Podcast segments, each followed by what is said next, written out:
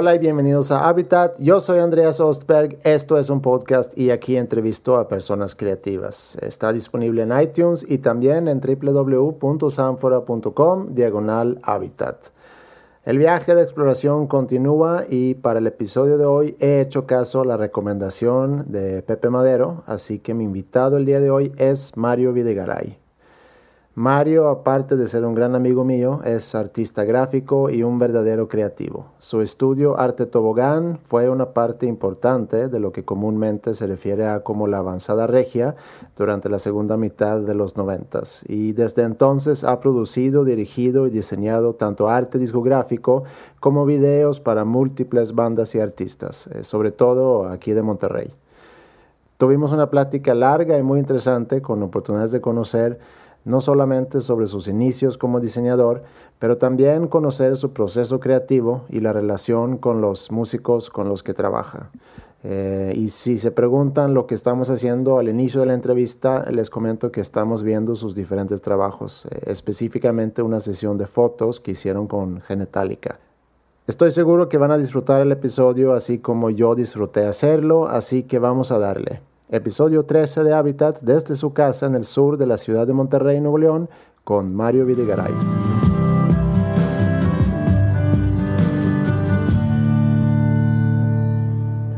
Y esta es la sesión de fotos que hicimos para, para esta, dentro de las cosas que de repente nos encargaban las disqueras, era la sesión de fotos para prensa. Entonces tratábamos de que las fotos tuvieran que ver con la personalidad de, de la banda, ¿no? Aquí ya se nos andaban muriendo, güey, porque Rulli era el encargado. Como había poco presupuesto, Jacobo no llevó asistente, güey. Entonces Rulli le estaba asistiendo. Y en lo que estaban ellos este, en la alberca, Rulli estaba sosteniendo una de las lámparas de no sé cuántos watts que usa Jacobo. Una de las novias de los chicos de Genitalica llegó con la botana y Rulli soltó la, la lámpara, güey. Se andaba cayendo, Jacobo le alcanzó a agarrar. Si se ha caído la lámpara... ¿Alberca? Sí, no estaríamos o a lo mejor estaría haciendo la entrevista sobre esto. Cuando se murieron los de Genitalica en una alberca, en una sesión de fotos. Producida por nosotros. Sí, por culpa de tu hermano Ruli. Por culpa de Ruli. Ah, mira, aquí está el arroz con leche. Este es el primer álbum de... ¿Por qué venía primero el otro de Panda? Porque yo realmente hice primero el segundo disco de Panda, mm. antes de hacer el primero. Ah. Panda, Panda tuvo el arroz con leche con otra portada y vendieron no sé cuántas copias, dos mil o tres mil, no sé cuántas. La cosa es que tuvo tanto éxito el segundo que Kiko quiso reeditar el primero, pero como él, él no nos conocía cuando hizo el primero, y después de que hicimos el segundo, nos pidió hacer una, revisitar el, el arte, hicimos nosotros el, o sea, hice primero el segundo y luego el primero. Sí. Cuando yo entrevisté a Pepe, pues durante la entrevista no le pregunté, pero lo contacté después y me dijo, pues deberías de entrevistar a Mario. Y eh, pues, cuéntame un poco cuál es tu relación con Pepe y con, y con Panda. Ha sido, yo creo que es la segunda banda después de Control que me dio la oportunidad de desarrollar toda su discografía. ¿no? Este, cabe mencionar que inicialmente, o sea, los primeros discos yo fui contactado para trabajar con, este, con Panda por medio de su disquera, que es Movic Records. Este, la gente de Movic, que es este, Kiko Lobo, se acercó con nosotros. Ellos ya habían sacado su disco de arroz con leche, lo habían producido. Este, Kiko lo había producido en un estudio que él tenía. Este, y había contratado una agencia para hacer el disco. Y el disco ya había vendido de, este, varias copias a nivel local, copias importantes para hacer un disco local. Y cuando Kiko se entera de nosotros, me imagino que por algún disco que haber visto, y nos contacta y me dice que tiene pues, la, la, intención y la curiosidad que trabajemos sobre el segundo disco de Panda, que era La revancha del príncipe Char. Desarrollamos un concepto muy como de los 50 y este, por darle como un estilo divertido al punk que en ese momento estaba manejando Panda. Y conocimos a, a Pepe, a, a, este, a Ricky, a Cross, a Ongi en, en, ese, en ese entonces.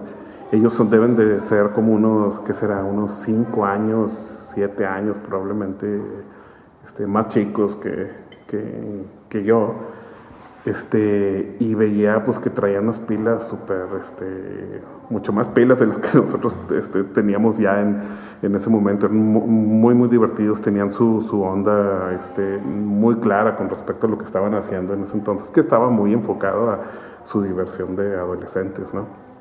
Bueno, sí empieza mi relación con ellos. Este, lo que sí fue bien padre por parte de Movic Records es de que Movic siempre fue, o sea, nos dio una libertad tanto a ellos artísticamente como a nosotros.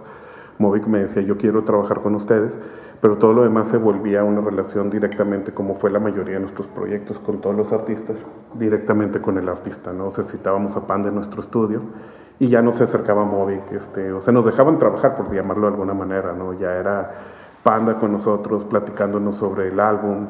Y fue así como hicimos la revancha del Príncipe Charro. Me acuerdo que hicimos unas fotos adentro del estudio de, en Tobogán.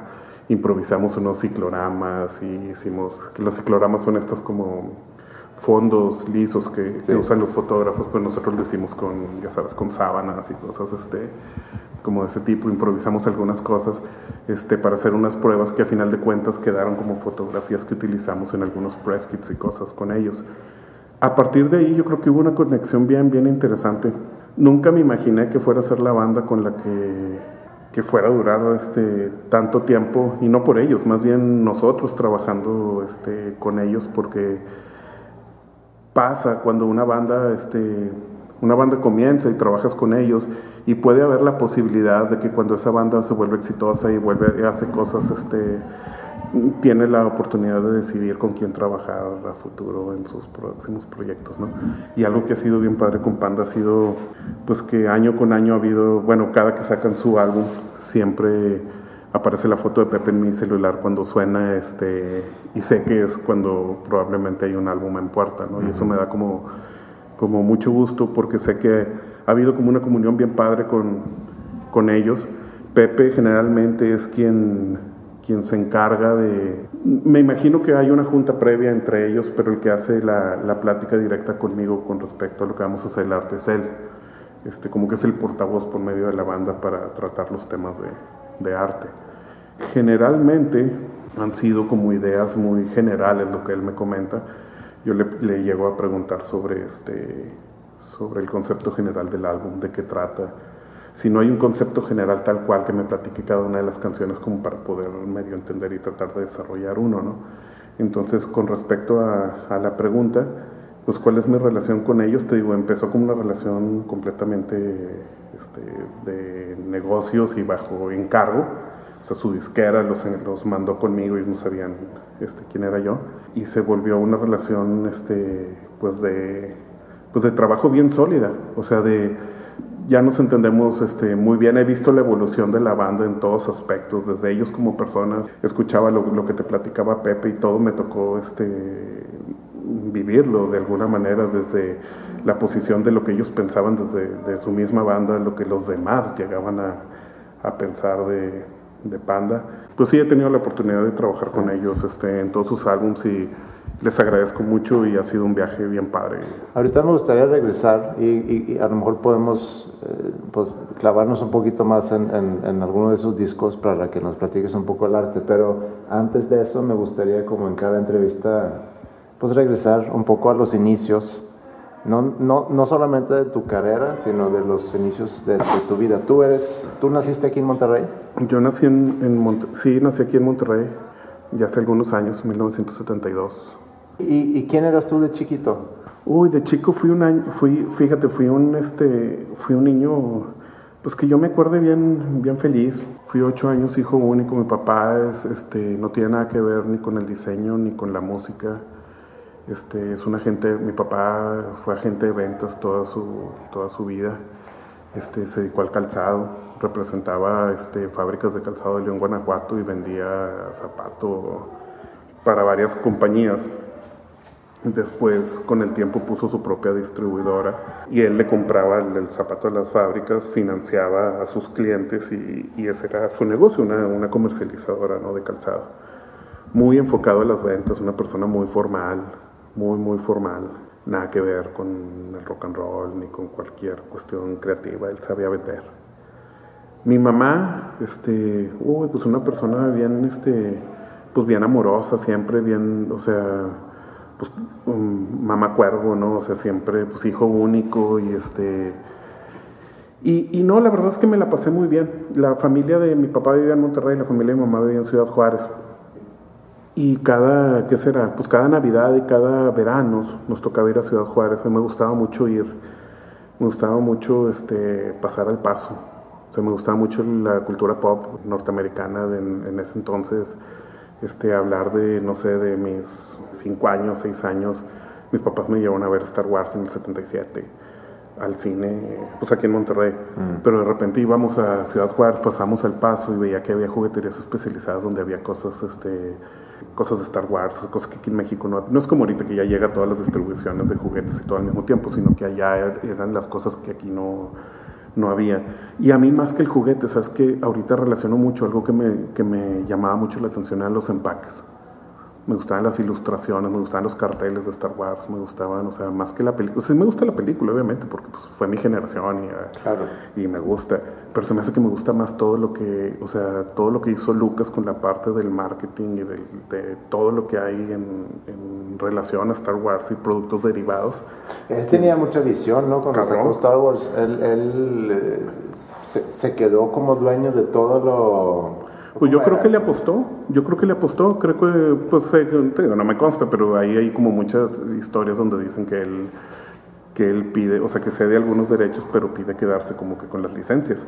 Y no había licencias. En ese entonces, ¿quién, quién qué película tenía una licencia? Ese güey fue el inventor de, de las licencias. Ahorita pues no hay pelis sin licencias, ¿no? Yo creo que fue mi primer acercamiento como cuestiones gráficas que me llamaban mucho la atención y te digo, no sé por qué, porque te digo, mi papá no tenía nada que ver, los empaques de las cosas que vendía mi papá no tenía ni empaque, eran cajas blancas, o sea, eran cosas como muy genéricas, ¿no? El calzado que vendía papá. Y mi mamá directamente no fue como alguien que se dedicara a cuestiones creativas, pero relacionando un poco, me acuerdo que, por ejemplo, en Navidad, mamá nunca fue de ir a comprar un pino. Pues la verdad nunca me, me puse a preguntar por qué, no sé si sería presupuesto o era nada más por la cuestión de hacer lo que terminaba haciendo. A veces nos tocaba que al lado de la casa había como un terreno baldío, salía ella y agarraba como una rama seca, la traía, íbamos a una ferretería, compraba yeso y empezaba a, a embarrar de yeso la rama como si fuera nieve que estaba escurriendo, ¿no? Se, empezaba, se, se hacía duro el yeso y quedaban como gotitas y luego la adornaba de ciertas maneras. O hubo una Navidad donde colgó como una argolla del techo. Le pidió a papá que le colgara una argolla del techo y pone como unos aros suspendidos con hilo como de pescar transparente, formando unos aros de más chicos a más grandes para formar la forma como del pino. Y colgaba las esferas en el hilo transparente, entonces parecía que eran como pinos flotantes o o sea, siempre me acuerdo que en Navidad mamá hacía cosas con el pino y hacía un pino que muchos de mis amigos querían venir a la casa. Ah, digo, yo no sé qué decían por fuera, a lo mejor decían vamos a ver los pinos de raros de casa de Mario, las cosas que hace la mamá de, de Mario, pero, pero yo me acuerdo que a todos les gustaban, era, era como hacer, era tener el pino de Navidad, pero resolverlo 20 minutos, o sea, pensar 20 minutos extras, ¿no? O sea, pensar 20 minutos más, ¿por qué, por qué hacerlo así y no hacerlo de esta manera y llevarlo a cabo? ¿no? Pero era nada más en Navidad que ella expresaba esa, ese lado creativo. ¿o mamá siempre cocinó, mamá siempre cocinó y ella le gustaba mucho. Es que no lo decía, por ejemplo, no decía, ya quiero hacer un pastel para llegar al momento de la decoración, pero yo veía que el momento de la decoración era el momento que ella más disfrutaba. Mm. Me acuerdo que hacía mucho unos pasteles con, que los adornaba con coco y pintaba el coco como con pintura vegetal. Y por ejemplo, si íbamos a tener una fiesta temática, ya sabes de qué lo quiero, de tal personaje, trataba de hacer, aunque ella no era ilustradora, y a veces no le salía como tan, como tan bien, pero te daba la idea de lo que quería hacer, que la rana René, por decir algo. Entonces ya se hacía la forma del pan, le ponía el coco y pintaba el coco diferentes colores para hacer la figura de, de la rana René. Y a mis amigos les gustaba mucho el grado que mi mamá pues siempre me, como que me decía, ay, siempre tienes que llevar tú el pastel, porque cada que iba a haber un evento en la escuela, todos decían de que la mamá de María el pastel. Y yo decía, mamá, nos toca llevar un pastel. Y mamá se hacía como la de que, ah, siempre nosotros, pero terminaba como disfrutando el... Entonces te digo, nunca hubo una declaración sobre que mi mamá fuera una artista que le dedique, pero yo creo que este, sin, sin darnos cuenta, o ella decirlo, yo creo que fue mi primer acercamiento a saber, te digo, esto que te decía ahorita de los 20 minutos extras fue como yo lo empecé después a racionalizar, ¿no? O sea, ¿por qué hacer las cosas de cierta manera si probablemente las podemos hacer de otra y puede ser interesante y hasta divertido llevar la realización? Entonces fue algo que, pues, que yo empecé a aplicar este después. ¿Qué más? Yo fui de esas personas, de esos niños que me gustaba mucho jugar, por ejemplo, con muñequitos de Star Wars y cosas de ese tipo, pero no jugaba con ellos directamente, sino fui de los que se tardaba más en hacer, en construir el, ya sabes, poníamos sábanas o fundas y que porque íbamos a hacer el cuartel de los personajes y te tardabas dos, tres horas en hacer todos estos cuarteles y luego ya no jugabas. O sea, per se así con el muñeco nunca jugué hablándole de un muñeco a otro, sino me gustaba más como construir cosas para el hábitat de los, de los muñecos, ¿no? Este, me gustaba dibujar, mucho, mucho, mucho. Tuve un, un gran amigo que es todavía mi amigo, es amigo de toda la vida, Alejandro Gardoki fuimos vecinos. Y ¿Qué edad es esto? Esto fue, pues fuimos vecinos que pues desde que yo tenía como de los 70 y Alejandro dibujaba increíble desde, y yo siempre me encantaba ver lo que hacía. Eh, a mí me gustaba mucho dibujar también y siempre veía cómo él podía resolver las cosas, o sea, podía, podía imaginar. Alejandro manejaba perspectivas que yo ni siquiera sabía, o sea, se cuenta que él de repente hacíamos un muñequito, un personaje, por decirte algo, un, dibujo, un muñeco, y él ponía otro más chiquito atrás para representar que estaba obviamente más, o sea, más atrás que el personaje más grande que es el que está enfrente. Entonces yo como que me preguntaba, o sea, veía sus dibujos y entendía que él estaba, o sea, poniendo que un personaje está delante del otro, pero no sabía cómo lo hacía. Y él me explicaba, es que no, mira, es que si lo haces más chiquito, es como cuando tú te pones enfrente de algo y lo que está atrás se ve entonces esas racionalizaciones como que, te digo, ya cuando él me las explicaba y luego las empezaba a aplicar yo a mis dibujos y decías, wow, estás entrando, es como entrar en otra dimensión, es poder manejar, dejar que algo sea, sea plano por, por tenerle como profundidades. ¿no? Entonces realmente fue una, una, infancia bien, este, papá viajaba mucho, papá viajaba mucho este, por lo de su trabajo y yo pues convivía mucho con, con mi mamá. Este, a los ocho años le, le empecé a pedir, o sea, mis amigos pues eran, te digo, eh, Alejandro, era este, Alfredo, otro vecino también de mis mejores amigos, y eran, pues eran chicos de mi edad, güey, o sea, te estoy hablando siete, ocho años. Y yo le empecé desde los siete años, me acuerdo que le empecé a decir a mamá que, pues como que mamá me empezó a preguntarme, ahorita como relación me empezó a preguntar si quería unas manos. Mm. Y yo le decía que sí, o sea, pues que sí, que, pues que siempre tenía que salir a jugar con, este, pues, con los vecinos, que me gustaban mucho mis, amigos, pero sería bien padre tener in-house, o sea, como alguien, ¿no? Me acuerdo una vez que me dijo mi mamá que, que está esperando un bebé, mi papá estaba de viaje, entonces me dio como el teléfono para, para que yo fuera el que le avisara a, mi papá que, que, iba, que iba a tener yo un hermano, ¿no? Ah, él no sabía. No. No, mamá me dijo, Mario, ven, vas a tener un hermanito. Y yo como que, pues al principio como que no entendía, ¿no? O sea, y, y me dice, vamos a hablarle a tu papá, vamos a esperar a que sea tal hora, de cuenta, porque es cuando tu papá ya está en el hotel, para hablarle y tú le vas a decir. Y yo le hablé y le dije a mi papá que iba a tener un hermano. Y me acuerdo, ya realmente cuando me acuerdo es cuando nace mi hermano, porque ya llega mamá a la casa con, con Marco, mi hermano, y me lo enseñan. Y me dicen, mira, este es tu hermanito. Y hasta ahí me cayó el 20, güey, bien cabrón o sea, yo quería un hermano, pero pues como que quería un güey de mi edad, ¿no? claro, y me llevaron pues un chiquitín, así que lloraba y toda la atención era como, pues estaba con él. Empecé a disfrutar a mi hermano cuando, obviamente, cuando creció más y podíamos platicar y contarnos cosas. ¿Y quién eras en la escuela? ¿En la escuela quién era? Porque ahorita contabas que pues tenías tus amigos de la cuadra, ¿no? Con quienes te juntabas y dibujaban y demás. Pero, eh, ¿y en la escuela? ¿cómo, en la escuela era el güey que dibujaba. ¿Sí? Sí. Mientras el maestro está dando su, su clase, yo, yo era el que hacía estas animaciones como en las orillitas de los, como estos flipbooks, ¿no? Este, y me gustaba hacerlos cada vez más complicados. Me acuerdo que con, Al, con el Alex fue cuando empezamos a hacer como personajes, stickmans, o sea, muñequitos así de palo. Ajá que caminaban. Entonces fue como el primer acercamiento a la animación. En los libros de la escuela, güey, que después nuestras mamás nos regañaban porque nos hacían que los libros no se rayaban. Y hacemos tus personajitos que caminaban.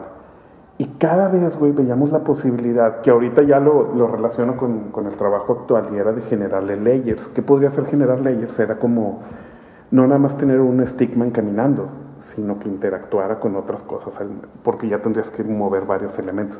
Para no hacerte el cuento largo, terminamos haciendo unos flipbooks donde había helicópteros que bajaban por el, por el personaje, se lo llevaban, había cocodrilos, había muchos elementos este, bueno, no sé si me debería sentir como muy orgulloso de gastar tiempo de clases en hacer eso, pero a veces este, le dedicaba mucho tiempo, no quiero decir directamente al dibujo, a crear, o sea, hacer, hacer cosas, a meterte a otro, no sé, probablemente no se me hacía tan interesante. Bueno, mejor sí era obviamente interesante una clase de historia, pero se me hacía, pues no sé, le encontraba mucho sabor a hacer este tipo de de cosas, ¿no? Pero tú sientes que en tu casa eh, se, te animaban a, seguir desarrollando tu creatividad o tu imaginación o, había alguien que más bien ya deja esas tonterías y ponte a estudiar y a No, nunca, no, nunca. Mi papá siempre, yo llenaba dibujos, libretas con dibujos y siempre mis papás me las pedían. Y así como hay aquí en me imagino que otras personas, no sé si tu gracia era tocar el piano en una fiesta, de que a ver, que venga, no sé quién, o sea, se me ocurrió Chetes, que venga Chetes y nos toque el piano, ¿no? Este, a mí me decían de que a ver, que venga Mario y traiga su libreta de dibujos y le enseñe, y ya sabes los tíos de que dibújame a mí, de que como cosas de, ese tipo. O así se festejaba ese lado tuyo. Sí, sí, sí, sí, sí se festejaba 100%. Pues yo creo que para un papá también mientras estés haciendo algo que vean ellos que tú estás, bueno, por lo menos eso es lo que yo haría con mi hijo, lo que hago con mi hija, ¿no? Cualquier cosa que ella haga, que yo la veo que, que sea algo donde ella se siente... Aparte yo lo compartía, porque también hay cosas donde, no sé, si yo me encerrara como en eso, de que no convivo con la gente por estar con la libreta dibujando, o sea, a lo mejor mis papás hubieran hecho al respecto. Y luego te metes a estudiar eventualmente diseño gráfico en la universidad. Eh, pero ¿en qué momento o sea, antes de estudiar eso, ¿cómo, fue esa decisión de meterte a estudiar diseño gráfico? Digo, porque todo lo que me cuentas de tu infancia, pues era a lo mejor algo natural de que te dedicaras a algo que tenía que ver con diseño, por tu lado creativo y por tu lado de, de, dibujar. Pero ¿cómo era la plática ahí en tu casa cuando tú, cuando tú ya estás en prepa y vas a decidir qué carrera escoger? Mi papá nunca se metió mucho como que en la parte, como él se dedicaba a las ventas, güey como que mi papá no fue, vaya, mi papá no tiene una carrera. Bueno, tiene una carrera que él se forjó de ventas y fue mi mayor ejemplo como una persona, o sea, lo que puedes llegar a ser de alguna manera vendiendo un producto, o sea, queriendo vender. Pero vaya, no tiene una carrera profesional. Varias veces me insinuó o me llegó a decir directamente, güey, si yo quería continuar lo que él estaba haciendo. Prácticamente me donaba, o sea, me daba su cartera de clientes, güey. Que cualquier otra persona, güey, hubiera dicho, güey, o sea, te dan una cartera de clientes ya hecha, güey. Aparte mi papá tiene un respeto bien, o sea, como bien cabrón con muchos de sus clientes que hubiera implicado que me compraran por él, güey. ¿Y él nunca cuestionaba que tú no quisiste seguirle en sus no, pasos? No, pero sí varias veces me lo ofreció. Yo creo que pensando obviamente como pues como cualquier papá, güey. Pues, o sea, tratando de decirme, güey, aquí hay algo. No recuerdo una plática, sí tuvimos pláticas bien padres, de hecho, este, para mí, durante una etapa de mi vida, o sea, tío, ahorita hay un respeto increíble, lo quiero mucho, pero sí llegó un momento donde yo creo en la parte como de adolescencia y problemas de adolescente y cosas donde fue un gran amigo, güey, y los consejos más cabrones que me acuerdo que puedo tener como de estilo de vida, o sea, de, de úsalos para tu vida, vienen de él. Este, uno de ellos, o sea, recuerdo dos, los más que me acuerdo, el primero es, toma lo bueno de, de donde estés, toma lo bueno y todo lo malo, deséchalo. Puede ser como algo que suena como muy como, como lógico, güey, pero tiene un trasfondo, es como que vas a un lugar y lo que te parezca que está padre de ahí, aplícalo directamente a tu persona lo que te cause una mala espina, güey, deséchalo al 100, güey. Esa es una de, los, de las cosas que nunca voy a olvidar que me dijo. Y la otra, está bien cabrón, güey. Una vez me dijo que, que de amor no te mueres. Hablando de un desamor, a su cuenta. O sea, cuando hay una situación de desamor que crees que se te está acabando la vida y la madre, que dices, güey, me voy a morir, no voy a pasar de esto. Entonces, esas son dos cosas que nunca se me van a olvidar de, pero eso era papá, güey. O sea, era una persona que se dedicaba a dar consejos, que se dedicaba este, a guiar. Este, fue una persona muy, muy educada, muy elegante, güey. O sea, le gustaba siempre por las ventas. Él siempre estuvo muy, este, o sea, él o sea, cuidaba mucho como su aspecto, en cómo se presentaba, sabía que era parte de hacer un, una venta. Y eso sí fue lo que fíjate que después, güey, nunca me, nunca me cuestionó como a qué me fuera a dedicar. Pero una vez sí me llegó a decir, ¿sabes qué, güey? Está bien cabrón lo que haces bueno, ese no, no me lo dijo así, o sea, me dice, es muy interesante, es muy, pero si te supieras vender, güey, estaría más cabrón, haz de cuenta. Y yo creo que es lo que le pasa pues, a mucha gente que se, dedica a cuestiones creativas, güey. O sea, pues no sé, un músico puede generar música, este, mil canciones por segundo, o las que sean, o una buena al mes o lo que quieras. Pero si no la sabemos vender, güey, pues está en un cajón, güey. Fíjate que ni siquiera yo sabía que me podía dedicar, porque empezó, pasó la primaria, pasó la secundaria y yo seguía con mi libreta de dibujos, güey. Llegó a la prepa y seguía con mi libreta de dibujos, seguía haciendo flipboards, güey, en, en, los libros de la prepa, güey. Ni siquiera sabía, güey, que hubiera una carrera en la cual pudiera de alguna manera enfocar las cosas que a mí me gustaban hacer, güey. O sea, a mí me gustaba dibujar, tú dibujaba con el Alex muñequitos en las libretas, pero no, nunca me imaginaba que podía desarrollar el logotipo de una marca, güey, o que había una carrera que en algún momento podías, este, desarrollar creatividad, o sea para enfocarlo de una manera gráfica en impresos o en el branding de cualquier marca o producto, ¿no? Entonces, este, bueno, pues me acerqué a algunas este, universidades cuando llegó el momento en la prepa. Fuimos al TEC, el TEC no tenía diseño gráfico, lo más cercano era arquitectura, pero pues no me veía, o sea, me gustaba mucho, siempre me gustó, este, me llamó la atención la, la decoración, este, o sea, las casas que tenían una decoración de interiores interesante, aunque no sabía que se llamaba decoración de interiores, o sea, creías que era un lugar que era agradable ver y estar, ¿no? Las casas bien construidas, pero no, no me imaginaba yo, o sea, o sea, siendo un arquitecto y lo que conllevaba eso. Entonces un día vamos a la UDEM, fui con Alex, con mi, con mi amigo, él también. A él le gustó mucho diseño industrial pero me da la impresión que a, él, a, mí me hubiera gustado que el Alex hiciera, ejerciera diseño gráfico. Papá de Alex quería que Alex estudiara en el TEC y pues diseño industrial sonó como algo que pues que al Alex le pareció, al papá de Alex también le, o sea, estuvo, estuvieron como de acuerdo en que el Alex estudiara eso. Y a mí me gustó lo que me enseñaron de diseño gráfico me gustó lo que, lo que me enseñaron de diseño gráfico y decidí estudiar eso. Fui a, decirle a mi, a mi mamá. Para mí, yo creo que para mi mamá fue como, güey, o sea, pues es algo que donde puedes aplicar lo que haces. Y yo creo que para mi papá haber sido, qué padre que haya algo, güey, que lo que hace este güey, o sea, lo pueda aplicar de una manera. Claro. Pues mi papá tampoco sabía, güey. Y luego tu acercamiento con, con lo que, pues, ya hoy en día es tu profesión, porque te gradúas y en qué momento empiezas a, trabajar como diseñador gráfico. Tuve y, perdón, y tu relación también con la música, porque creo que es muy interesante eso, porque tú también tenías, según entiendo, pues ese deseo de, del, rock and roll, pero no tanto como músico. Ok, mi, mi relación con, con, de diseño con la música inicia estando en la carrera todavía. Fue yo creo que, fíjate, yo me gradué en el 94 y yo creo que fue a principios de 1994 había una banda local, había un movimiento ya que se estaba muy gestado aquí en Monterrey de rock local. Y había una banda que a mí me volaba la cabeza, se llamaba La Última de Lucas. Pues no sabes cómo me volaba la cabeza, me la sigue volando, güey. Está bien padre, güey. Entonces yo me acuerdo que fui fan de La Última de Lucas, a mí me gustaba ir a todo donde... Y La Última de Lucas, ellos ensayaban, fíjate, La Última de Lucas estaba Chiva, pues era el vocal, estaba Toy, Toy de... O Toy Selecta o de Control este, en los teclados, Gabriel Guerra, que era como el director musical de la UDEM, pero él era el bajista de la banda, Juanqui, que era el baterista, Flip Jumbo en la guitarra. Y yo iba pues, a todos los lugares donde se presentaban, yo estaba, o sea, me gustaba mucho ir.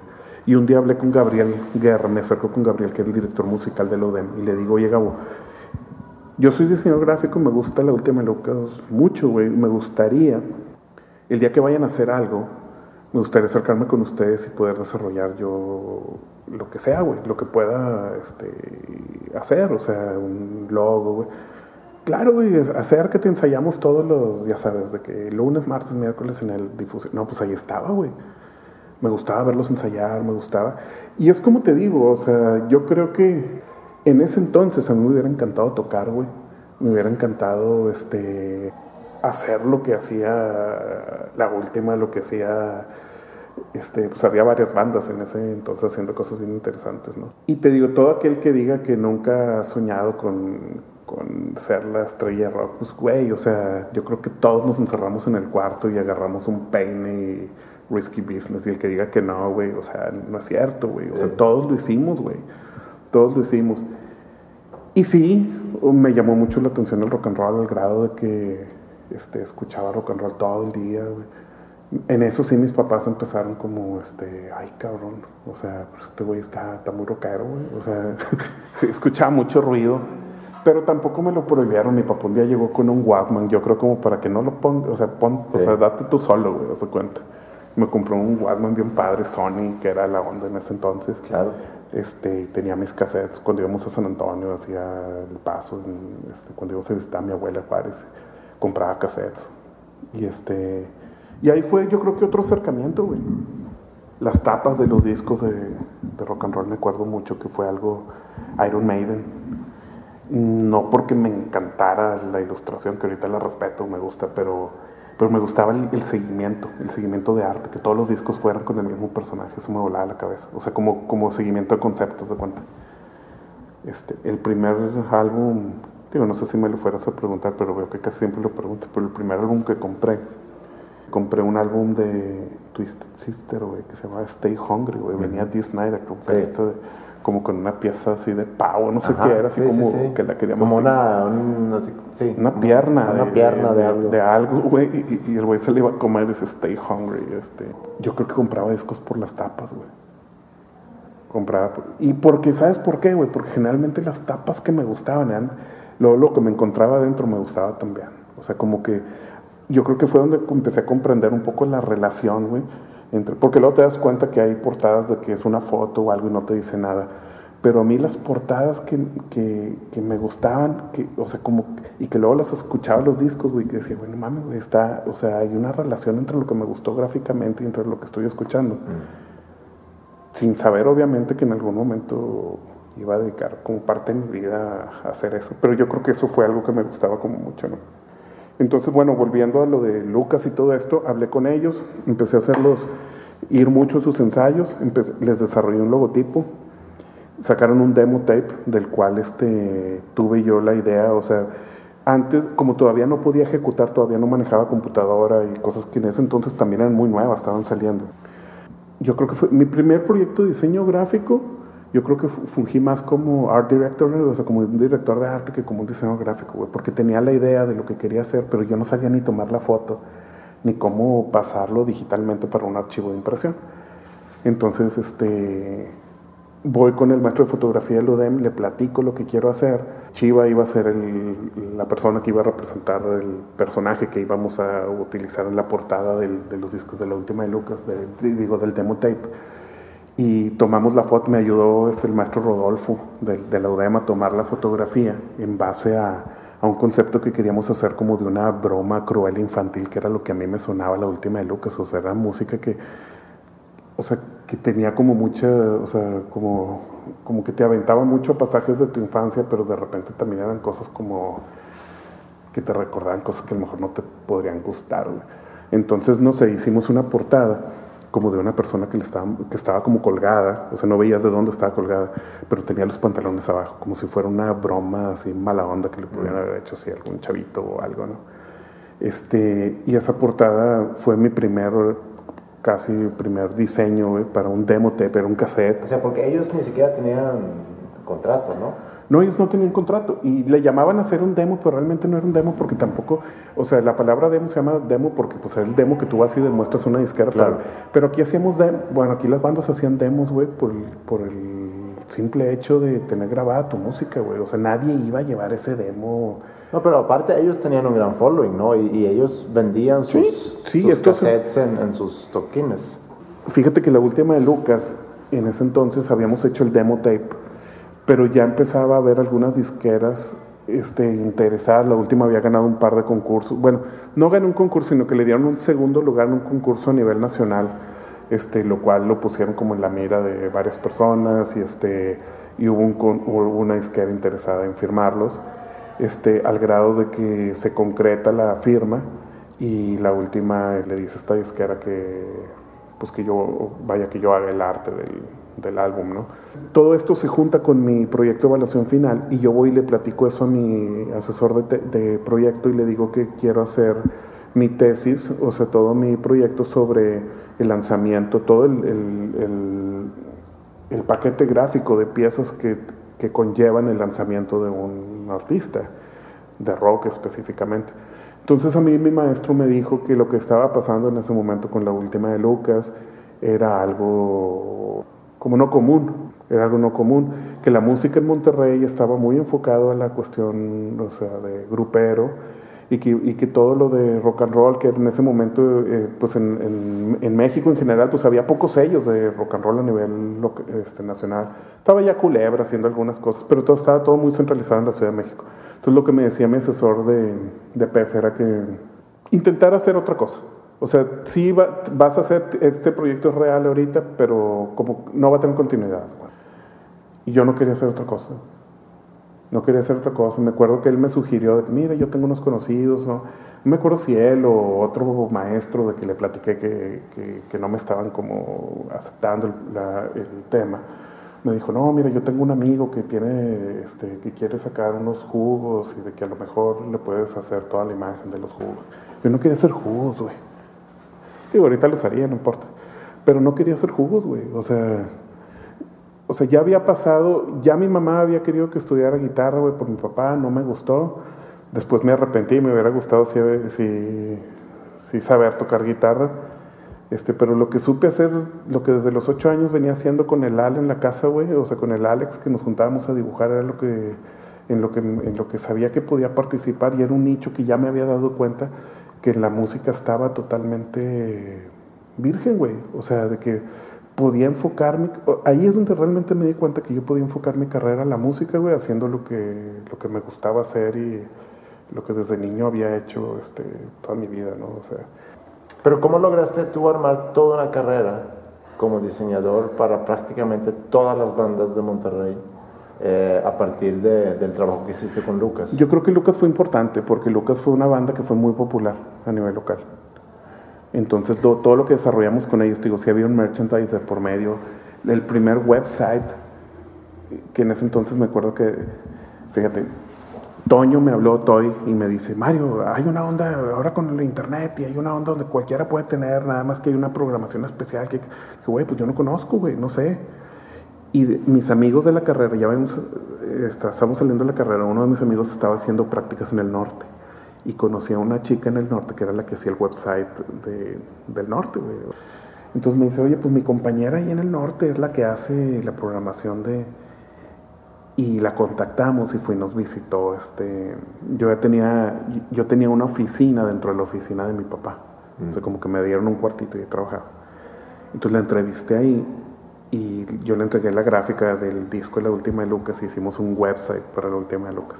Y era como una locura tener así una página. Entonces te digo, Lucas tuvo tantas cosas, o sea, como que fue tanto el merch y cosas de, o sea, tanto que se preocupó la banda o la oportunidad que había de desarrollar gráfica para la banda, que yo creo que hubo, después hice muchas cosas a nivel demo, este, hice Pasto, te digo, hicimos una banda que se llama Sino Trust, donde el baterista era Rodrigo Guardiola, eh, ahora baterista de, de. Hice una banda que se llama Crack. Estaba bien padre, era como Pantera, güey. Era como Pantera. ¿Qué más hicimos? Una banda que se llamaba La Tenia. Puros demos, puros cassettes. Y eso fue, yo creo que hice como unos 15 demo tapes. 12, 15 demo tapes. Porque se pudiera decir, ¿no? Que aparte de Lucas, tu gran inicio con, con, el, con el diseño o con la música fue a través de Control, ¿no? Sí, sí llevado a, a otro nivel. Sí. Sí llevado a otro nivel. Este, en el aspecto de que fue mi, mi, mi primer proyecto a nivel nacional. Mi primer proyecto no con un, o sea, vaya, no directamente con el músico y con un entre amigos o un, este, o sea, fue mi primer proyecto con una disquera establecida, con una disquera que no estaba en Monterrey, con una disquera, este, vaya, con un nombre que, pues, que imponía, ¿no? Era la Polygram. ¿Y cómo fue, y cómo, pues, cómo fue eso? Yo sé que ya conocís, conocías a Toy a través de, Lucas, conocías a Pato, Pato por, Pasto. por Pasto. Y Fer, nunca trabajé para la banda de Fer, que era por Fuga el Matate, me hubiera encantado, era una banda bien padre, me da mucha risa, tenía una, una canción que se llama Qué hueva. Qué hueva, qué hueva, qué pinche, pinche hueva, decía el coro. Este, era como un himno local, estaba bueno. Bueno, y la cosa es de que mandan, mandan un demo a Polygram Discos, Toño, de la última de Lucas, de Pasto y de Prófuga, que eran las bandas de, los tres Control Machete, y mandan un demo de Control Machete, que eran dos canciones nada más, creo, después de las canciones de estas bandas, puestas como un bonus track. Y estas canciones de Control, Control todavía ni se llamaba Control. Eran unas canciones que hacían a manera de un taller de hip hop en un estudio donde a Toy le pagaban como horas, este, o sea, su trabajo en el estudio se lo pagaban con horas de estudio. Mm. Y Toy les aprovechaba haciendo este como módulo, proyecto de control machete. Entonces, cuando Toy manda a Polygram Discos los demos de las tres bandas de ellos y los dos estos bonus tracks de hip hop, la banda, Polygram le dice a Control, este, luego le dice a Toño de que sabes que nos interesó, nos gusta mucho lo que nos gusta todo, pero lo que más nos gustó es lo de hip hop. En ese entonces Universal estaba por lanzar a, Molotov, entonces yo creo que para Polygram podía ser conveniente tener a alguien haciendo lo que estaban haciendo estos chicos. nada más que tenían dos canciones, entonces creo que Polygram les pidió este, componer, o sea, hagan ya más canciones y preséntenos algo de posibilidad de una firma. Las hacen y los firman. Y dentro de su firma, ellos piden dentro de las cosas que pudieron pedir, porque todos, imagínate, novatos ante una disquera de ese tamaño, dentro de las cosas que ellos pidieron más que cuestiones de lanas y de ese tipo, era seguir teniendo la libertad que siempre habían tenido, güey, para hacer sus cosas, incluyendo sus videos, que nunca habían hecho videos, pero ahora iban a tener la posibilidad de hacerlos. Y tenían amigos que estaban ya, este, como perfilando por ese lado, estaba Leche principalmente.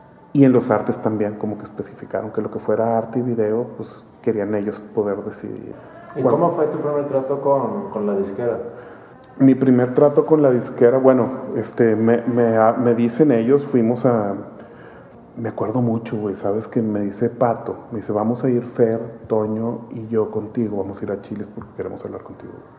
Yo pensé que me iban a decir que, pues que la disquera pues que no se iba a armar, güey, que les enseñaron, les enseñan proyectos y, pues que, ya sabes, cuando algo te queda grande o pues, güey, creció el, el, palomo y tiene que volar para solo y no sé, güey.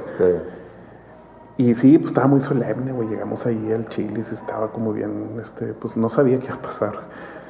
Y me dijeron, pues era todo lo contrario, era decirme que los habían firmado, que están bien contentos y que estábamos festejando y que yo iba a hacer el disco, güey yo sé el disco, entonces, no, pues fue un padre, güey, o sea, es algo, o sea, yo creo que es de los momentos más padres, este, porque es todo lo que en algún momento en la escuela te habían dicho que, güey, nunca va a pasar, este, me acordé de los dibujos en la libreta de casa con en casa del Alex, o sea, todo, todo, todo, todo te pasa, güey, o sea, yo creo que al final de cuentas lo que termina siendo lo, lo ha sido desde siempre, güey. Sí. Después de platicar con los controles, bueno, pues nos pusimos a trabajar, ¿no? Este, y empecé a desarrollar toda la parte creativa sin nunca como, este, como involucrarme en una parte ejecutiva. O sea, sin nunca haber hecho una negociación con la disquera. O sea, a mí nada más como que me los presentaron y me dijeron, ellos aceptan que tú vas a hacer el disco, este, él es Mario, y yo me, me dediqué a, empezar a desarrollar el, el proyecto, de hacer logo, de control. Pero bueno, lo que voy es que empezamos a desarrollar yo trabajaba, en ese entonces todavía no tenía mi oficina en la oficina de mi padre, sino que tenía en un cuarto dentro de casa de mis papás, yo este, hice como una, fui a comprar un mueble que era para poner mi computadora y pagaba yo una línea de teléfono este, privado, o sea, para, vaya, para, para exclusivamente para lo del estudio. Iba a empezar el álbum y me, me, dice, me habla un día Pato y me dice, oye Mario, va a venir una persona, creo que se llama Arturo, era, era como, ¿cómo se puede decir? Era el encargado del departamento de arte de, Univers de Polygram, perdón. Va a venir principalmente a conocerte, a darte lineamientos de cuáles son este, los formatos que debo. Eso fue lo que le dijeron a Control, lo que me dijeron a mí. Llega Arturo a casa de mis papás, que es donde yo tenía mi, mi estudio. Y sí, pues empezó a ver este, mi computadora, empezó a ver el software este, me preguntó este, si había hecho algunas cosas, le enseñé los demos de los bandas con las que habíamos trabajado. Yo creo que obviamente para Polygram era una gran apuesta, sabían que era una banda que probablemente podía pasar lo que pasó con ella y pues había que cuidar todos los detalles, pero sí le habían prometido al control que podían trabajar con quien medios quisieran, pero ellos tenían que estar, me imagino que seguros que... Y güey, yo lo hubiera hecho también, güey, o sea... Claro Entonces, bueno, viene Arturo y prácticamente como que nos da el, la palomita, luz verde. o sea, de que, no, pues, este, me acuerdo que escuché, me salí yo de la oficina, él habló, me pidió el teléfono y escuché que como que algo decía ahí de que, güey, pues el equipo es el que utilizamos nosotros, el software también, este, hay compatibilidad, yo creo que, o sea, no tiene ningún problema.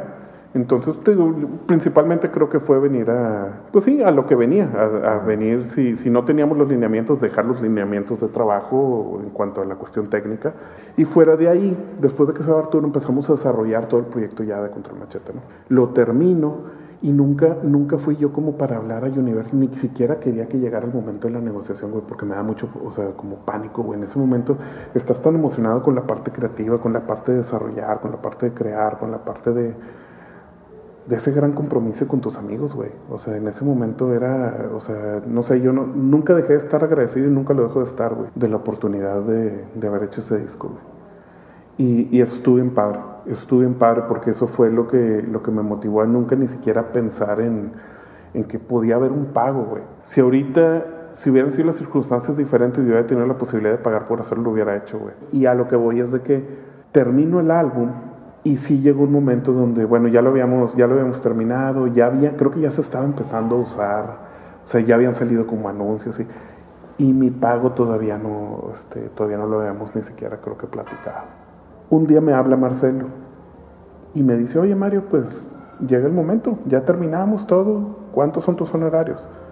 Entonces le digo, no, Marcelo, sabes, este, pues no sé, apóyame, es la primera vez, quiero dedicarme a esto, pero no tengo ni idea de cómo se pueda, yo no puedo darte ningún número, o sea, necesito que tú le pongas un precio a tu trabajo. Le doy una cantidad, digo, bueno, pues sin tratar de ser muy exagerado, doy una cantidad pequeña a mi punto de vista contra lo que después en algún momento con la experiencia de los años me di cuenta que si fue un, este, le doy una cantidad muy pequeña y me pregunta si es en dólares. Y le digo, no, sabes que no, no, no, no, no, no es en pesos, o sea, yo lo que quería era que me fuese, estás loco, no lo vamos a hacer, que bajar todo y sabes cómo, entonces me dicen pesos, ah, pues está increíble, entonces este el, primer disco de Control lo hicimos con una cantidad como muy pequeña con respecto a lo que se podría llegar en algún momento a cobrar para las artes de los discos. Pero fue bien padre, güey, porque es parte de eso, es de lo que vas aprendiendo. Fue una gran, o sea, eh, eso pasó un segundo plano, es, es, parte también de un aprendizaje que te costó. Sí. O sea, saber, o sea, ese disco para mí era tan importante y fue tan importante y fue parte de mi carrera profesional que Qué bueno que hubo alguna... A lo que voy es de que, bueno, fuera de eso la anécdota termina con que pasa el tiempo, no me acuerdo cuánto, güey, probablemente fueron un par de semanas, para mí pudo haber sido eterno, porque ahora sí, ya que le habíamos puesto un precio, independientemente del que fuera, pues ahora sí estabas esperando tu, que tu pago, ¿no? O sea, qué padre, porque aparte de haber hecho un disco ya para una disquera, pues yo sí quería ver ese cheque que dijera Polygram, ¿no? O sea, era como y pues no llegaba. Y te digo, no, me acuerdo, no quiero decir si fue un mes, si fueron dos meses, si fueron dos semanas, pero sí me acuerdo que para mí empezó a ser suficiente tiempo. Al grado de que en la hora de la comida eran comentarios como que hacía, ¿no? De que no, pues es que pues no me pagado la izquierda, pues no sé qué esté pasando, pues a lo mejor no, no han podido, ese tipo de cosas, ¿no? Y un día salgo de, de, mi, de mi estudio, no estaba en mi estudio, y llego, llego a mi casa y recibo un email donde me están diciendo que, que ya se había hecho como mi, como mi depósito, ¿no? Este, y le digo a mamá, ah, mamá, mamá, estaba mi mamá cocinando, y le digo, mamá, ya hicieron mi depósito. Y veo que mi mamá como que se sonríe y me dice, ándale, no, que no. Y, ¿cómo? Y entonces hablo a Universal para agradecer el pago. A Polygram. Ah, perdón, perdón, es que después Universal absorbe Polygram, por eso lo relaciono mucho y después los discos que siguieron de control fueron con, este sello. Habló Polygram directamente a Manicomio, a Discos Manicomio, y les digo, oye, muchas gracias. Sí, no, pues este, sí, pues te hicimos el pago, te acabamos de hacer el, este, el pago. Y notaba a Marcelo también como que le daba razón. Entonces voy con mi mamá y le digo, ¿qué pasó? Y me dice, no, es que habló Marcelo a buscarte para unas cosas. Entonces yo le dije que por qué no te pagaba, que antes de pedirte cosas que te, que, que te pagan. Entonces me dio mucha pena porque le decía, mamá, mamá, mamá, pues le cobraste, o sea, le estás diciendo cosas al ejecutivo de una compañía, pero te pagaron, ¿no, güey? Entonces fue increíble, güey. O sea, fue increíble, fue una anécdota, o sea, es como bien, bien, este, bien padre porque pues la mamá es la mamá y los negocios son los negocios, güey. Yo no sé. el tema con Marcelo Sí, sí, una vez, hace poquito en una, en un, en un este evento de moderato que tuvimos la oportunidad de hacer como unos visuales para ellos. Estábamos comiendo en un backstage y le dije, Marcelo, ¿te acuerdas cuando hicimos el proyecto Control? Sí, cómo no. ¿Te acuerdas que te cobré un poquito, güey? Y me decía, sí, sí me acuerdo. Y le digo, ¿y te acuerdas que mi mamá te cobró, güey? No, pues sí, se acuerda y nos da mucha risa. O sea, vaya, es como una anécdota este, bien padre. Y te digo que me dejo fuera de eso, de, de ser una anécdota divertida. Pues vas aprendiendo los negocios, güey, y vas aprendiendo. O sea, en ese momento, era el momento exacto donde el, dinero, independientemente de la cantidad que fuera, pasaba a un plano por, por, tener la oportunidad de después este, hacer más cosas. Te quería preguntar un poco sobre tu proceso creativo. Por ejemplo, cuando una banda se acerca contigo para ya hacer su arte, para, para su disco, ¿cómo funciona eso? Platícame un poco el acercamiento, el primer, desde el primer acercamiento de la banda, cuando te plantean la idea y luego cómo agarras tú esa pelota para, para empezar a trabajar. Cuando es una banda con la que trabajo por, por primera ocasión, me gusta mucho visitarlos este, yo al cuarto de ensayo. Me gusta antes de entablar cualquier este, conversación con respecto al proyecto, ver cómo se desarrolla la banda, cómo son entre ellos, conocer, tratar de, de no llegar como en blanco a una primera junta creativa sin conocerlos. O sea, soy como, creo que soy como muy responsable con respecto al proyecto con el que trabajo, como con la gente para la que trabajo y me gusta mucho como, como conocerla, no llegar en blanco. Sí. Eso, eso es como bien importante. Pero ya con, con bandas este, este, o grupos o artistas con los que trabajamos de manera recurrente, ya es como, es, es diferente, porque ya te brincas como ese proceso de, de, conocernos y pasamos directamente ahora sí al proyecto, ¿no? Al proyecto en el cual vamos a trabajar. Entonces lo primero que hacemos es, este, bueno, platicar sobre el álbum. Estoy hablando con una banda con la que ya he trabajado. ¿Por qué no, perdón, por qué no agarramos, aquí tenemos, aquí tenemos a la mano el, disco Poetics de, de, Panda. ¿Por qué no platicamos sobre ese disco en específico y cómo, y cómo nació el concepto de arte para ese disco?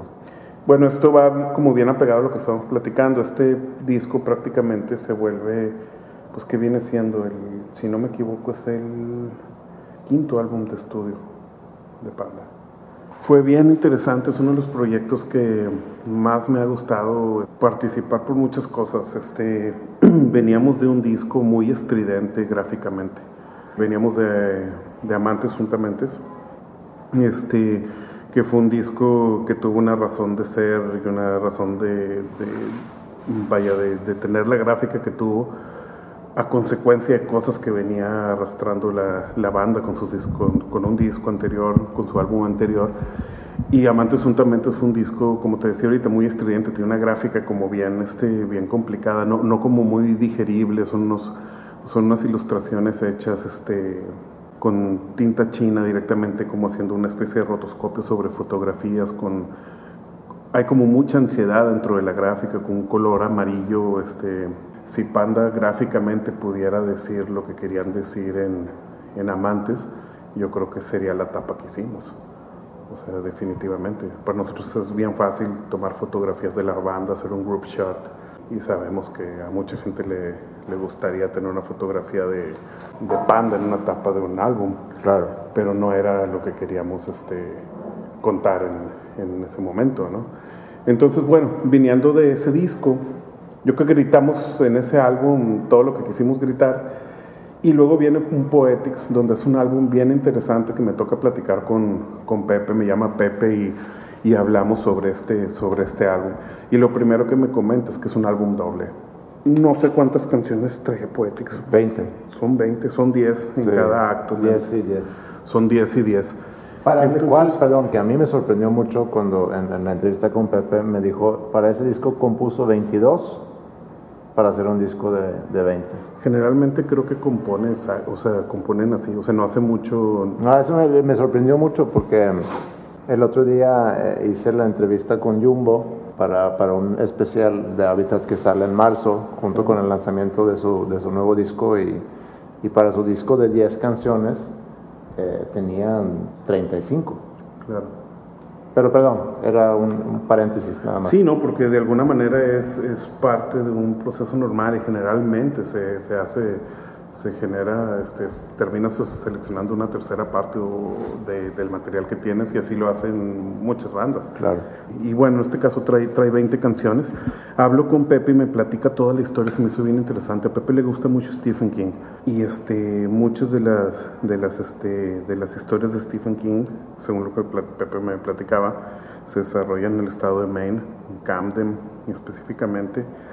Y él este, parte de su proceso de composición fue este, aislarse en, Maine, en el estado de Maine, este, rentar una cabaña y encerrarse solo a componer el álbum. Para ir a componer el álbum como más importante de tu carrera se me hizo como que bien interesante. Entonces sí tenía como bien claro que, este, que tenía que ser un álbum que fuera, así como este disco era muy personal para Pepe, también gráficamente tenía que ser muy personal para él, ¿no? Entonces escucho Poetics y dentro del álbum de Poetics me doy cuenta que se hace referencia a un hombre de una chica, de una mujer. Dos o tres veces, no recuerdo, los fans deben saber ahora sí que exactamente cuántas veces se menciona el nombre de Abigail. Hablando con Pepe, me decía que Abigail podía ser... Abigail podía ser, no necesariamente menciona el mal, pero sí menciona ese, esa...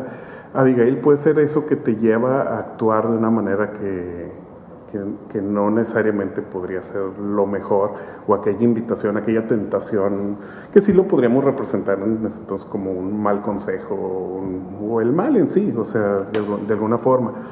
Entonces se me, hacía como bien interesante, partiendo que era un disco personal para Pepe, y partiendo de que mencionábamos en dos ocasiones a Abigail, y que se hablaba de un concept álbum, Pepe hablaba de un disco que quería tratar sobre los pecados capitales, donde no necesariamente te iba a decir esta es la canción de la gula, esta es la canción de la ira, sino que iba a estar todo como muy este ambiguo de alguna manera, o sea, no, no iba a estar explícito, pero sí, si ponías atención a las letras podías ir como medio definiendo cuál, cuál de, los, de los pecados se, se hablaba, ¿no? Entonces, este, partiendo de esa parte, trabajé con, me contacté con un ilustrador que respeto mucho en la Ciudad de México, Adrián Pérez Acosta, y como veníamos de un disco que te digo que era como muy estridente en la parte gráfica, tenía yo muchas ganas de hacer algo que, que fuera a la vista muy pacífico, de alguna manera que fuera muy apacible, porque íbamos a tratar un tema que era como muy complicado, íbamos a hablar de pecados capitales, íbamos a hablar de, este, pues de la maldad a final de cuentas, pero disfrazado de, de algo muy bello, de alguna forma. ¿no? Entonces me contacto con, con Adrián y le pido unas propuestas de acuarelas. Me imaginaba yo que teníamos que hacer una gráfica que fuera como muy, como muy simple de alguna manera, con trazos como muy, este, muy simples, pero que pudieran contar un poquito lo que queríamos ir este, de alguna manera describiendo con respecto a, lo que era este, este álbum. Entonces, Poetics, así de la misma manera que que, se divide dentro de ser el disco, un disco muy personal para Pepe, como, como un disco que, que tiene que ver con los pecados capitales, separa esas dos, este, esas dos partes en sus colores. Generalmente es un, es un disco que está sobre un fondo blanco, sobre una acuarela de tinta china en color negro, y las áreas de... tiene algunas áreas que tienen color. Tenemos este, uno de los flaps, tenemos por ejemplo una cabaña que está acuareleada como en tonos verdes y amarillos, que esta cabaña está basada como en la cabaña donde Pepe se, encierra, hace su, su, encierro como para componer. Y al momento que abres el álbum, te puedes dar cuenta que hay como un paisaje como de un embarcadero con varios, como varios barcos que están ahí. Este, y como esto, un muelle, ¿no? Como una especie de muelle, ajá, con unos barcos, una acuarela también en color verde. No se llama muelle, se llama un... Es un embarcadero, ¿no? como una especie de puerto, así con todos los barcos ahí encallados y este y me mencionaba Pepe no sé necesariamente si era como que la vista directamente que él tenía desde la cabaña o era una de las áreas donde él salía a caminar y se encontraba con este paisaje no pero sí todo esto tuvimos acceso a fotografías. Estas son acuarelas que están basadas en fotografías reales que, que Pepe nos mandaba de, de Maine no de entonces perdón Mario te tengo que preguntar porque como ilustras en, en, aquí en, el arte de este disco se me hace interesante porque porque a la vez estás ilustrando de lo que habla el disco, pero también estás ilustrando la parte creativa del mismo, o sea, algo que tiene que ver con la parte creativa del, de la concepción del disco, o sea, la, en este caso, la cabaña en, en, la cual se componía el disco, eh, paisajes que el compositor veía al, al salir a caminar. ¿En, ¿En, qué momento se toma la decisión de incluir eso en...? En el momento que Pepe me dice que tiene un concept que trata de, cier de de ciertas cosas como son, te digo, los pecados capitales y ciertos tipos de decisiones que uno toma, pero también creo que tenía igual de importancia el proceso creativo que tuvo para Pepe el, hacerlo. Entonces, para mí, siento que, mm, o sea, me gustó mucho la idea de plasmar esas dos partes, que a final de cuentas tú lo ves y hace, hace sentido estéticamente, o sea, no, crees que son dos cosas separadas, pero sí habla de las dos cosas, del proceso creativo del disco específicamente este, las fotografías que Pepe nos hacía llegar, traspasarlas nosotros a este estilo gráfico de, acuarela por medio de Adrián. Pero también el resto del disco, por ejemplo, a mí me gusta mucho contar los, las historias o, lo que estamos tratando de expresar en los álbumes por medio de cómo los vas descubriendo al momento de abrirlos y encontrarte con ellos, ¿no? Entonces, por ejemplo, cuando tú veías la portada de Poetics, te das cuenta que era una especie como de Eva muy contemporánea porque tiene así como que su ropa interior y la ropa interior así como muy, de ahora, ¿no? este, y es una chica que está como recostada de espalda, ves un árbol este, y ves, ya sabes, como la, este, la manzana mordida que haciendo más que todo alusión no tanto a uno de los pecados capitales, sino al pecado original, ¿no? Este, a una Eva, este, sin mostrar a un Adán, solo, solo mostramos como una Eva, y no vemos una sola manzana, sino vemos como varias manzanas, como si pecó de más, ¿no? Este, no pecó este, con una sola, sino con varias. Entonces, la portada se vuelve el pecado original, más que ser uno de los pecados capitales. Pero cuando tú abres y desdoblas todo el álbum, te das cuenta que viene este mismo personaje que nosotros, el codename, o sea, como el nombre clave que le poníamos era Abigail, ¿no? O sea, para mí ese, ese era el nombre que tenía porque era el nombre de mujer que se mencionaba y el nombre este, que se mencionaba en las, canciones. Entonces sí desarrollamos como en los interiores te das cuenta que viene Abigail, este, este personaje, como en diferentes actitudes, o sea, con unas posiciones que reflejan a lo mejor cada uno de los pecados, pero yo creo que de la misma manera en que Pepe los, los hace en el álbum, o sea, no necesariamente este, cualquier persona que lo viera diría, mira, esto es gul, esto es pereza, esto es ira, sino que si te pones a lo mejor específicamente puedes identificar de qué se trata, pero ves que nada más son seis Abigailes las que están juntas, y eso te podría poner a pensar dónde está el, pecado capital que falta, ¿no? que es la gula. Entonces la portada, al momento de desdoblar todo el arte, la portada deja de ser el pecado original por convertirse en gula, que es el pecado que falta al momento de desdoblar todo el álbum. Entonces, este, y obviamente al centro de todo esto está la, cabaña de composición en, en Camden, ¿no? Entonces este es el tipo de cosas que donde me gusta hacer como muy este principalmente saber que, esto es algo que le va a gustar a, pues, al autor. Oye, ¿y algún álbum que, que, haya representado un reto especial para ti como encargado del arte? Sí, ha habido mucho, bueno, yo creo que ha, ha habido como, son discos como bien diferentes todos los proyectos en los que nos hemos topado. Este, platicamos hace rato sobre uno o dos banderas de control, que es un disco que implicó 13 videos, aparte de ser el disco.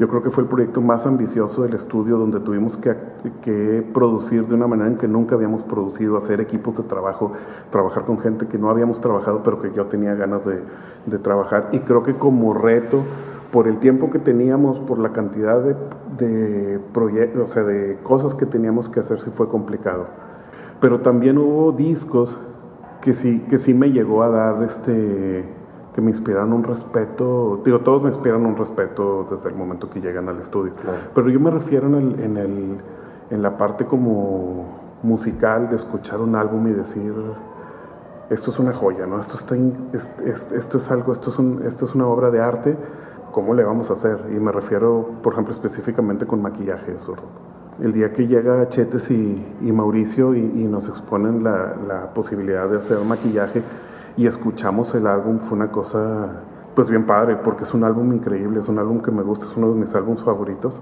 Maquillaje es un, es, es un cuadro, ¿no? Maquillaje es un cuadro, maquillaje es un, un, un cuadro, no me acuerdo el nombre del, del autor, creo que es Mark Flood, que debe ser un amigo de Peter Reardon, que es el, productor de, de, ese álbum. Mm este, que según nos contaba, al momento que estábamos haciendo como las primeras juntas para desarrollar el disco, te digo que lo escuché y era una cosa fantástica, el disco es increíble y eran tantas, este, una orquestación y eran, era una producción impresionante que yo no, o sea, no sabía cómo, cómo empezar a concebir algo que, que me estaba causando como tantas emociones. De hecho, si llegas a pensar este, si realmente eres tú quien deba este, como hacer ese proyecto y empiezas como no a dudar de tu capacidad, pero sí tratar de, de ser como bien certero, no quieres presentar algo que, que, no esté ni siquiera un poquitito a la altura, o sea, que no esté a la altura de, de lo que te están mostrando, porque sabes que, que, ellos hicieron su trabajo y lo hicieron muy bien, y ahora tienes tú la pelota de, tu lado, tratando de ponerle, este, pues de estar igual, o sea, el arte tiene que ser de alguna manera coherente con, con lo que vas a escuchar. Entonces, dentro de las juntas que teníamos, me decía Mauricio que cuando estaban grabando el, álbum, Peter, su productor, tenía recargado como en su consola o en el área de grabación un cuadro que ellos les causaba como mucha angustia, porque era un cuadro que parecía haber sido un cuadro bello, pero que el autor, o sea, como que creo, no saben quién, quién era como el autor original, porque creo que era un cuadro que se había comprado como en un bazar por un amigo de Peter, que es lo que nos platicaban ellos. Y creo que este amigo de Peter interviene el cuadro, o sea, como que era un cuadro de una mujer, este, como con unas flores, y esta, esta persona que compra el cuadro lo interviene y pinta el rostro de esta mujer como de negro. Entonces tenía que ver como que con el álbum que se llama maquillaje, pero no con el concepto de maquillaje que puedes relacionarlo comercialmente, que es algo como para embellecer. En, en este caso le estaba dando el disco como un, pues algo como muy angustiante, este, un como un giro a, lo que era el cuadro original, que en arte pues se le llama como intervención, ¿no? Cuando otra persona este, traspasa o, interviene o, ¿cómo se dice? Este, modifica, manipula, modifica la obra original y que era un poco como ellos sentían maquillaje y lo veía yo también, o sea, es un álbum bien bello, pero tiene esas partes donde de repente te da ese tipo de sensaciones y creíamos, entonces les pedía yo que me, que me mostraran el cuadro. Yo veía que Mauricio, o sea, le, le causaba algo, pero le gustaba. Y Chete sí me decía que él sí le gustaba, o sea, sí, sí le perturbaba mucho, o sea, que no le gustaba, no se sentía, no, no, no que no le gustaba para hacer la portada del disco, no le gustaba verlo, mm. no le gustaba que estuviera en el, como en el, en, el estudio. En, el lugar, ¿no? Y fue como bien interesante, fue un, proyecto durante todo el proceso, este, Mauricio y Chetes estaban como, y todos estaban como muy apegados, o sea, visitaban el estudio, este, le daban como mucho, como mucho seguimiento. Y al final de cuentas quedó un proyecto que a todos nos gustó y, y, creíamos, bueno, creyeron ellos principalmente que estaba pues a la altura de, de lo que habían hecho y para nosotros realmente fue algo fue como este, al final cuando lo terminamos y lo entregamos y ya se fue a impresión, fue así como uff. Pues has trabajado con, pues, con una gran cantidad de bandas, muchos en rock, pero también, como dijiste hace rato, con Pesado y también con Celso Piña. ¿Cómo? Porque Celso Piña para mí es, es, como que otra cosa, es muy diferente, es más de folclórico eh, local aquí de Monterrey. ¿Cómo, ¿Cómo es el proceso de trabajar con alguien como, como Celso Piña? Celso Piña fue un proyecto que llegamos a él por el rock directamente. ¿Por qué? Porque Celso Piña, bueno, él tenía años trabajando, haciendo música colombiana. No es algo que todo mundo en Monterrey escuchara, pero sí era algo que se tocaba en ciertas estaciones y en algún momento todos en Monterrey escuchamos algo de, ¿Es folclore de, Monterrey o no lo es? A lo mejor me, me, refiero a... Sí, pues es un artista local que hace este, música colombiana. Este, ¿Sabías que ha tocado en Estocolmo? Sí, sí sabía. Increíble, ¿no? Sí sabía, vi un video en YouTube que me enviaron tocando en Estocolmo y todos tus paisanos estaban vueltos locos. Sí, increíble. Sí, y, y bueno, eso el productor de Barrio Bravo, que fue el primer disco mainstream, o sea, por llamarlo mainstream, porque te digo, Celso tenía como muchas cosas aquí a nivel local y estaba firmado con una disquera local que, que a final de cuentas le editaba discos, pero el disco que rompió esquemas y que llevó a Celso a tocar en Estocolmo es Barrio Bravo, que es el disco que te comento ahorita.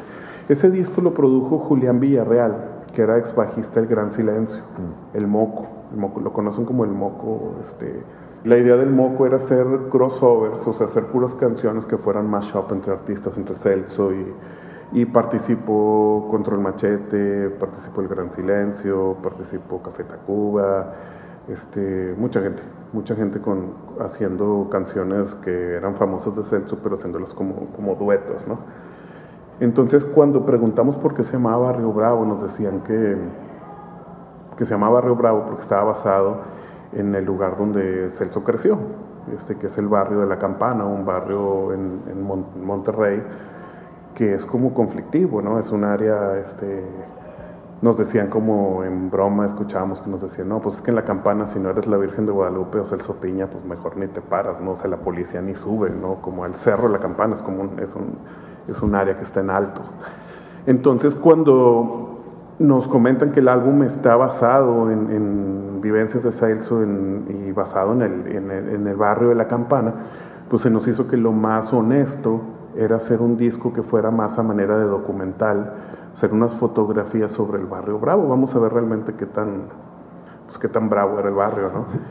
Y este, y bueno, a mí se me hizo fácil como que proponer eso. Después el manager nos dijo, porque nosotros decíamos que nos dieran la dirección para cómo llegar y todo, entonces nos decía el manager, no, no, es que para empezar yo creo que tenemos que ir juntos, tiene que ir Celso, y no, pues nosotros encantados que puede ir Celso, pues para hacer igual hacemos unas fotografías con él también.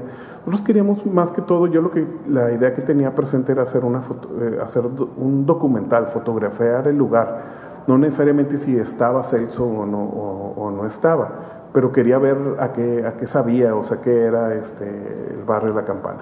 Ese día llega el manager de Celso por nosotros, por un fotógrafo y yo. Nos fuimos, fuimos por Celso y llegamos a, la... No, no es cierto, llegamos con, con el manager directamente a casa de la mamá de Celso, que ahí nos iba a estar esperando Celso.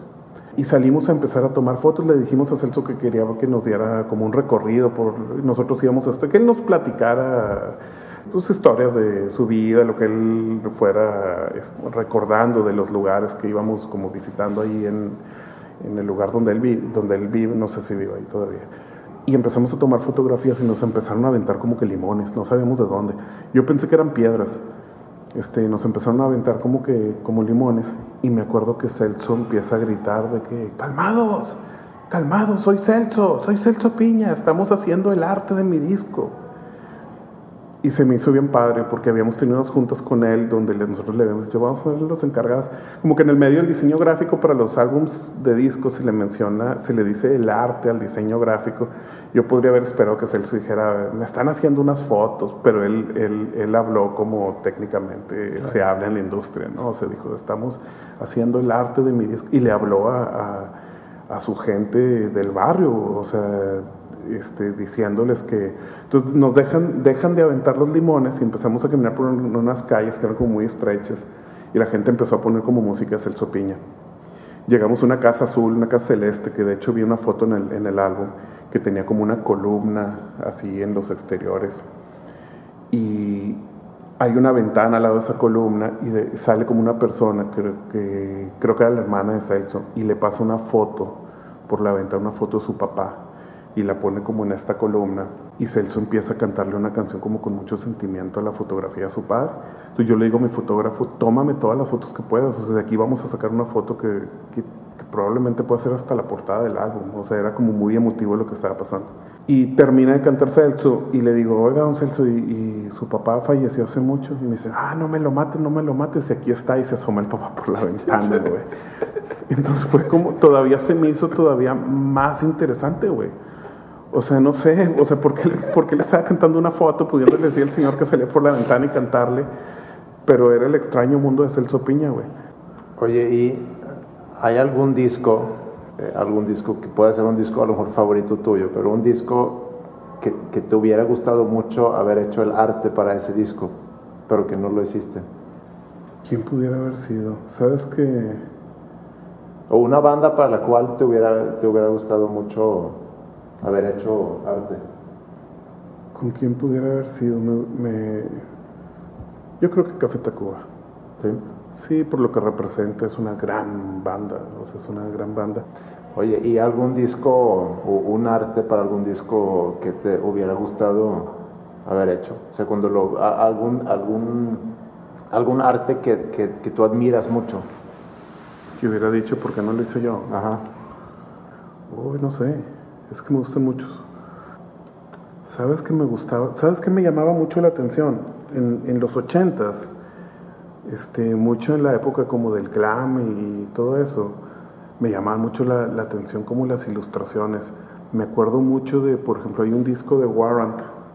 ¿Cómo se llamaba? Tenía un disco, un nombre como bien largo, Dirty Rodent, Ah, sí. Stinky, Ajá. Stinky, No me... Stinky, no sé sí, qué, Tendría que googlearlo. Sí. Y tenía una ilustración como una persona, como de una persona así como millonaria, ¿no? Que tenía el pelo así como billetes, pero la ilustración era bien padre. Unas ilustraciones como fotorrealistas, que luego había una banda muy mala del glam también que se llamaba Britney Fox. Y tenía, yo no sé si era el mismo ilustrador, pero tenía, eh, tenía unas ilustraciones que, que me gustaban mucho. Y no eran necesariamente como discos que me hubieran gustado hacer a mí, pero sí me, sí me abrió la puerta, como, o sea, como que sí me dijo que, que no todas las ilustraciones eran Eddie de Iron Maiden, no sé, que, que, que había como más caminos y que había cosas que me gustaban ¿no? como más que, como más que otros. ¿no? Oye, Mario, este, mm, algo que no te he preguntado, que te debería haber preguntado. Uy, no sé, estuvo bien padre. Me, me gustó, me gustó mucho. No, yo creo que está todo muy hábitat. Se me sentí bien a gusto y como revisitar cosas que no había platicado hace mucho, mucho tiempo. Ni acordarme de cosas como de mi infancia también que, que yo creo que ahorita relaciono y, y yo creo que sí tuvieron mucho que ver en, en, a final de cuentas, lo que sigo haciendo. ¿Y quién debería de entrevistar o quiénes? Uy, hay, hay gente que bien interesante que puedes, este, me gustaría escuchar una, puede ser, fíjate, dentro de los discos que hicimos, hicimos un disco que me gustó mucho que se llama Extrañando Casa, de División Minúscula. Los hermanos Blake, Javi, Kiko, Richie, este, Luque. Ese disco está bien padre, yo creo que es como un disco clásico del género. Puede ser, fíjate, podría ser alguno de ellos. A mí me gustaría escuchar, este, hablar lo que, o sea, una entrevista como la que me hiciste tú ahorita, o sea, como lo que estamos haciendo con Jacobo Parra, mi director de foto. Es una persona que ahorita es un gran amigo, pero empecé yo a trabajar con él por un respeto increíble hacia su trabajo. Y mucho de la obra de Jacobo que él hizo con respecto a la música, que luego él la continuó ya por su cuenta, independientemente de que todas las cosas de Tobogán que requieren fotografía las hace él, pero él también ha hecho cosas por su cuenta al grado de que lo han invitado hasta a dirigir arte discográfico, ya le ha hecho sus propios proyectos de arte discográfico, obviamente fotografiándolos. Este, tiene muchas cosas que contar, es una persona que, que es bien clavada y yo creo que por eso hemos hecho este, como muy buen clic, porque hemos hecho, ha sido como un, Jacobo es como un gran cómplice, o sea, de repente creo, creo que los dos conocemos las reglas y muchas veces por eso, o sea, aplicamos esa parte de pensar 20 minutos más y tratar de, de hacer cosas que a lo mejor las terminan rompiendo de esas personas que, que no tienen ningún, o sea, que no dudan en, en, en, en, poder aceptar o por lo menos escuchar una idea que suene como descabellada y decir, pero generalmente no es así, ¿no? Entonces, Jacobo podría estar padre. Hay un artista que tienes que buscar que nosotros, cuando tuvimos Tobogán ha tenido dos locaciones físicas y una de las locaciones que tuvimos era cuando nos dedicábamos a hacer, este, por ahí del, del 2001 al 2005 estuvimos en un estudio que estaba amplio, tenía la oportunidad de ir donde teníamos las máquinas de edición, teníamos un sillón, teníamos un Xbox para que la gente mientras estuviera haciendo los renders de las computadoras de los videos animados podíamos ir jugar y, y teníamos un sillón y teníamos un amigo que es un amigo de Piedras Negras este, que tenía una banda en ese entonces que se llamaba La Grope. Y él tiene un proyecto ahorita, o sea, es un solista, se llama El Basi. El L. Basi, El Basi. Está bien padre lo que hace, güey. O sea, a mí me, es más, ahorita que me dijiste un disco que me hubiera gustado hacer, me hubiera gustado hacer el, el disco. Basi hizo un proyecto que se llamaba Chicote con DJ Agustín, que era el DJ del Cártel de Santa. Se juntaron y hicieron un disco y tienes que escuchar y vas a ver que es una persona que, que, este, que estaría bien padre. O sea, tiene muchas cosas que decir muchas de sus canciones hablan como que de carnes asadas, güey. O sea, es un güey que le gusta mucho la parrilla, está bien interesante. Es, un gran artista, güey. a mí me gusta mucho. Mm. El base tienes que buscarlo, güey. O sea, en algún momento de Habitat, escuchar algo de, de él, o sea, porque no es tan mainstream, pero la gente que lo escucha y se dé un momento de, porque hasta en Spotify busquen Chicote. Ahí está. Lo va a buscar. Respuesta a lo que me dijiste, ¿qué, qué disco te hubiera gustado? A lo mejor nadie lo conoce, este, bueno, a otros niveles, porque sí hay gente que lo conoce, vaya. Pero Chicote me, hubiera gustado hacer el, álbum de Chicote. Y aquí me gustaría escuchar a, a, El Basi, me gustaría escuchar a, a Jacobo. Mm. Y pues yo creo que los División tienen muchas cosas que contar también. Bueno, y como sabes, siempre pido que, que terminemos con una canción de, pues, de, de quien estoy entrevistando. Eh, hace rato dijimos que, o hace rato comentaste que tú, tú realmente nunca le diste como músico a la música, pero has tenido contacto con tanta música. ¿Cuál rola escoges para terminar tu episodio de Habitat? Ahorita mencioné que me decías que, que quién podía recomendar y pues dije gente, este, pero mencioné una persona que no mucha gente conoce, que es el Basi. Estaría un padre escuchar, ni siquiera es un disco que haya diseñado yo, pero fue un gran amigo. Y el Basi estaba bien padre porque el Basi se juntaba con nosotros. Y el Basi iba a tobogán. Cuando, mientras nosotros estábamos diseñando discos, el Basi iba con su guitarra y cantaba mientras nosotros estábamos dentro de procesos creativos diseñando, Entonces, el Basi se volvió como un soundtrack dentro del proceso creativo de Tobogán. Dentro del disco de Chicote hay una canción que se llama Mi nombre es peligro me vuela la cabeza, güey. Va, ponemos esa. Muchas gracias, Mario. Por eso tiempo. Muchas gracias. Verano de 1974.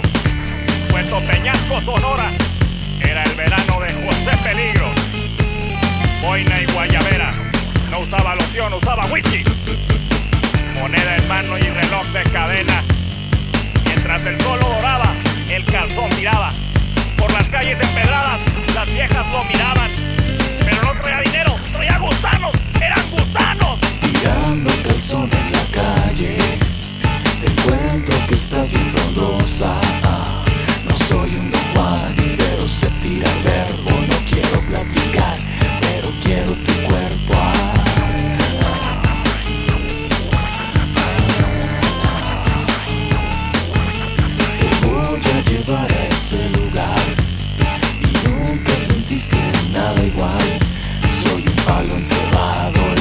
Vas a atrapar. Esto no es un juego, pero vas a ganar